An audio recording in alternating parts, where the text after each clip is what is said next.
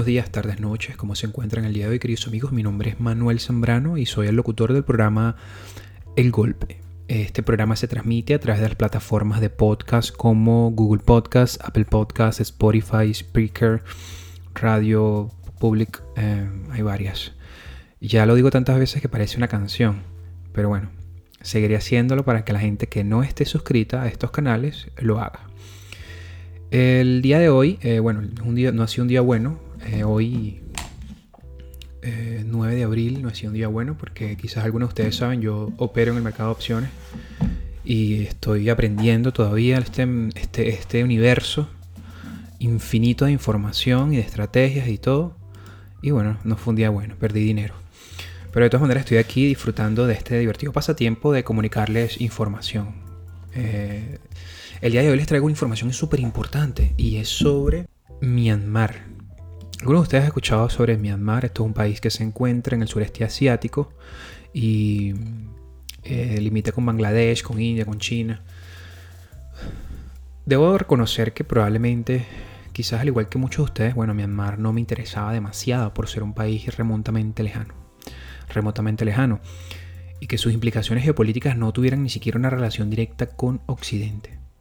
Sin embargo, una vez que estaba aquí en, aquí en Oklahoma trabajando en una fábrica de aires acondicionados, esta fábrica como que le daba hospedaje laboral a muchos bernamices. Bernamices vendría siendo em, el, gentilicio de Myanmar. Eh, había muchos bernamices, habían muchos eh, vietnamitas y habían bastantes venezolanos también. Imagínense, 2021, muchos venezolanos en Tulsa, Oklahoma, trabajando en unas fábricas de aire acondicionado.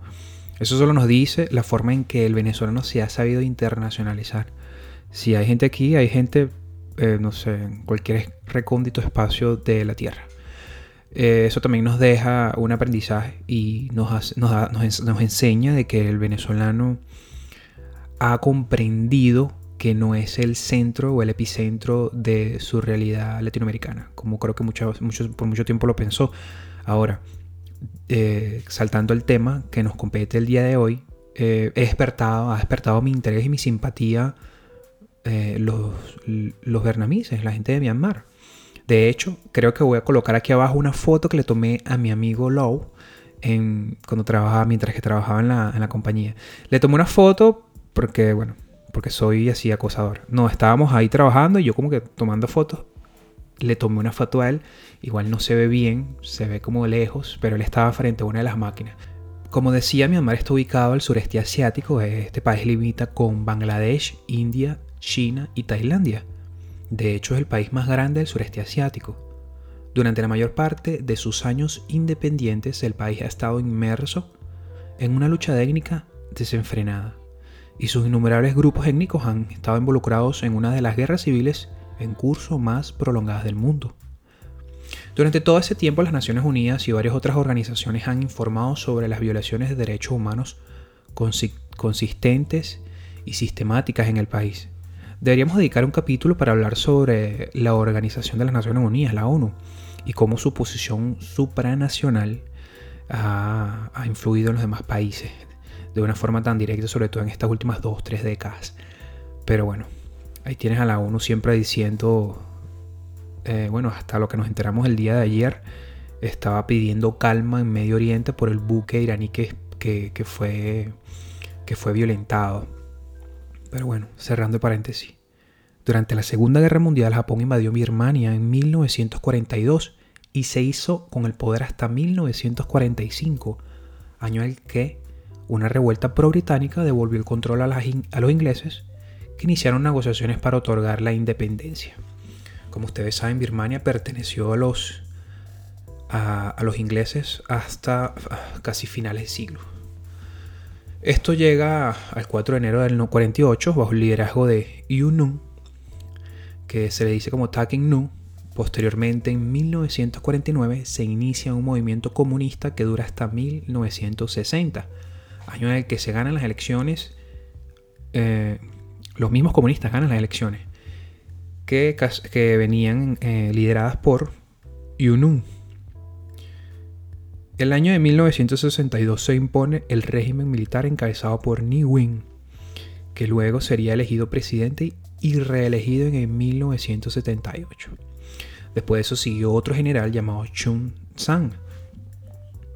En 1988 estalló un levantamiento llamado 884S8. Le podemos llamar para efectos fonéticos el 88, 8888 o 8888, whatever. Para medir la democracia, este, este movimiento fue aplastado por el general Mount que se alzó en el poder y declaró la ley marcial y creó el Consejo para la Restauración de la Ley y el Orden de Estado tras el baño de sangre más grande de la historia del país, que murieron miles de personas en solamente un mes y diez días. En 1989 el gobierno militar cambia de nombre por Unión de Myanmar, que sorprendentemente es reconocido por Naciones Unidas y por la Unión Europea. Esto sucedió en 1989. Para 1990 llegan las primeras elecciones libres en 30 años pero la victoria aplastante del partido de Yun San Kyu King, que es la persona que es la personaje principal de nuestra historia, ella es hija del activista asesinado de Yun San, que es un símbolo de la revolución. Esta elección fue anulada por los militares, los cuales rehusaron abandonar el poder, típico, y, eh, y estamos acercándonos ya a las últimas décadas. Recordemos que esta activista es la participante prodemócrata de esta nación que ha tenido una participación muy importante en las últimas tres décadas de este gran país. Aung San Suu Kyi es el nombre de ella, sufrió arresto domiciliario y fue Premio Nobel de la Paz en 1991, convirtiéndose en el icono de la democracia, la paz mundial y la libertad. Además de eso llegan las sanciones de la Unión Europea y el resto de los países. Eso sucedió posteriormente. Ahora, en el 95 es liberada de su arresto, pero llueven más sanciones y denuncias por constantes violaciones de los derechos humanos en el país. Para 2003, Aung San Suu Kyi es atacada en el norte del país por simpatizantes del gobierno militar. Como consecuencia ya eh, mueren más de 100 personas y ella vuelve al arresto. En el 2007, unas protestas por el aumento de combustible encabezadas por monjes terminaron con 30 muertos bajo las acciones del gobierno. Para 2008 ya, alejándonos de lo político, eh, sucede un ciclón, Nargis, o Nargis, y este deja un balance terrorífico de 138.000 personas muertas. Es que ya es tarde. La ayuda tendría que haber sido hace dos semanas, no 18 días más tarde. Nosotros no hemos visto nada de ayuda material. O sea, nosotros a una hora y media de Yangon no había llegado ningún tipo de ayuda material, ni, ni siquiera los militares habían llegado. Han visto lo que pocos cooperantes pueden relatar, la zona del sur de Birmania, donde los militares prohíben la entrada de ayuda humanitaria. Y al final nosotros encontramos una persona eh, con autoridad que nos dijo que sí, eso sí, nos puso en antecedentes de que no podíamos hacer ni fotografías ni vídeo. Pero las hicieron y gracias a ello podemos comprobar cuál es el estado de desamparo de la población birmana. Sin ánimos de alejarme de lo político, quería agregarles este pequeño extracto que saqué de YouTube sobre la noticia del ciclón, en el que veíamos cómo, bueno, yo les puedo decir de que yo vi este pequeño extracto que les copié en formato de audio, por obvias razones, y el video, bueno, tiene unas imágenes horripilantes de cómo los niños y cómo la gente está flotando en, los ríos. Y bueno, las imágenes son horripilantes. De todas maneras, creo que le voy a dejar aquí abajo el link para que vean el documental o el corto completo, porque la verdad es que no dura mucho. Dicho esto, salto al 2011. Es básicamente el año en que se puso fin a casi media, medio siglo de régimen militares en Myanmar. Ahora, explicamos un poco sobre esto. Luego de ya de fuertes presiones internacionales, tras dos décadas de dictadura, Myanmar celebró elecciones. En consecuencia, el 31 de enero del 2011 se formó un nuevo parlamento de mayoría militar y en febrero fue elegido el Thein Singh. No sé si lo pronuncié bien, pero fue elegido para convertirse en el primer presidente civil del país después de medio siglo.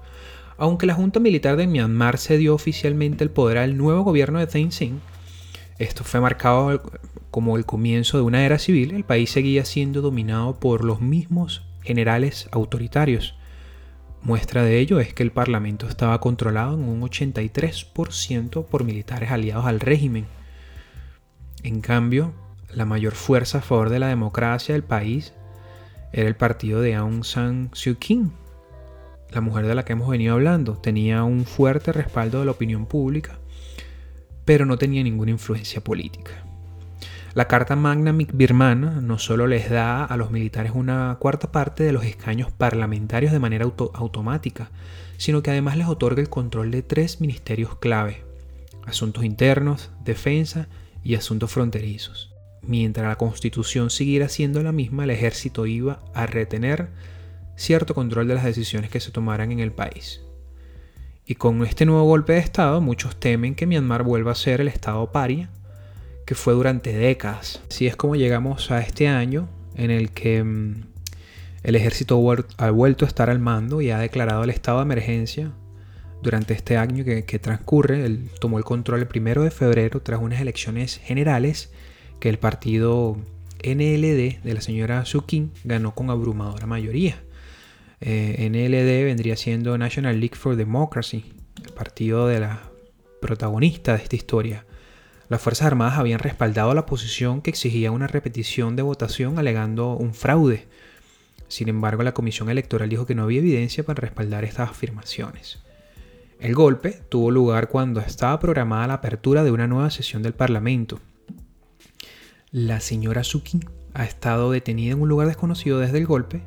Ella enfrenta varios cargos, varios cargos, incluida la violación de las leyes de secretos oficiales del país y de hecho, posesión de walkie-talkies ilegales. sabía que era ilegal. Imagínense. Los parlamentos de este partido, LND, National League for Democracy, lograron escapar del arresto formando un nuevo grupo en la clandestinidad. Su líder ha instado a los manifestantes a defenderse de la represión. Ahora, ¿quién manda en este momento en Myanmar? Su nombre es el militar Min Aung Hlaing, eh, él ha tomado el poder y durante mucho, de hecho, pues, durante mucho tiempo ha ejercido una influencia política significativa y ha mantenido con éxito el poder del ejército de Myanmar, incluso mientras el país avanzaba hacia la democracia. Mi, eh, ha recibido condenas y sanciones internacionales por su presunto papel en los ataques militares contra las minorías étnicas, que también es uno de los sucesos que perturba esta gran nación. En sus principales comentarios públicos después del golpe, el general justificó la toma de posición diciendo que el ejército estaba del lado del pueblo y formaría una democracia verdadera y disciplinada. Cierro comillas. Eh, entre comillas sería democracia verdadera y disciplinada. Es decir, hay que tener cuidado cuando un militar dice estamos del lado del pueblo. Ya los venezolanos tenemos experiencia en ese, tenemos peritaje, tenemos experiencia en, ese, en esa área democracia verdadera y disciplinada también. Es que de temer cuando un militar habla de disciplina. Es decir, si algo nos ha enseñado la historia es que los militares aparentemente eh, cuando ejercen el poder lo hacen de una forma bastante autoritaria. De todas maneras, eh, vemos cómo se producen eh, los hechos en esta historia. Por ejemplo, el ejército dice que celebra elecciones libres y justas una vez que termine el estado de emergencia. Pero bueno, vaya usted a saber cuándo va a terminar este estado de emergencia. ¿Cómo reacciona la gente? Las protestas por el golpe han sido las más grandes desde la llamada Revolución Azafán en el 2007, cuando miles de monjes se levantaron contra el régimen militar. A mí me parece transgresor la forma en que los monjes siempre, por lo general, protestan Históricamente o de forma tradicional se sabe que los monjes inmolan y llamando la atención internacional. Es una locura, de verdad. Los manifestantes incluyen eh, maestros, abogados, estudiantes, funcionarios bancarios y trabajadores del gobierno. El ejército ha impuesto restricciones, incluidos toques de queda y límites a las reuniones. Las fuerzas de seguridad han utilizado cañones de agua, balas de goma y munición real para tratar de dispersar a los manifestantes. El 27 de marzo es el día más mortífero de este golpe, que murieron más de, más de 100 personas. Este, este último extracto o esta última parte del podcast fue elaborado gracias a un artículo de la BBC. Pero no podemos hablar de Myanmar sin tocar eh, el factor represivo contra los Rohingya. La reputación internacional de la señora Suu Kyi ha sufrido enormemente como resultado del trato de Myanmar a la minoría Rohingya. Es un grupo étnico de origen musulmán. Myanmar los considera inmigrantes ilegales y les niega la ciudadanía. Durante décadas, muchos han huido del país para escapar de la persecución. La señora Sukin compareció ante la Corte Internacional de Justicia en 2019 donde negó las acusaciones de que los militares habían cometido genocidio. Recordemos que miles de rohingya murieron y más de 700.000 huyeron a Bangladesh tras la represión del ejército en el 2017. ¿Cuál ha sido la reacción internacional del golpe? Numerosos países han condenado la toma militar y la posesión a la, posición del poder y la posterior represión. El secretario de Estado de Estados Unidos, Anthony Blinken, ha acusado a las fuerzas de seguridad de un intento eh, de irrupción al poder. Él lo llamaría reino de terror.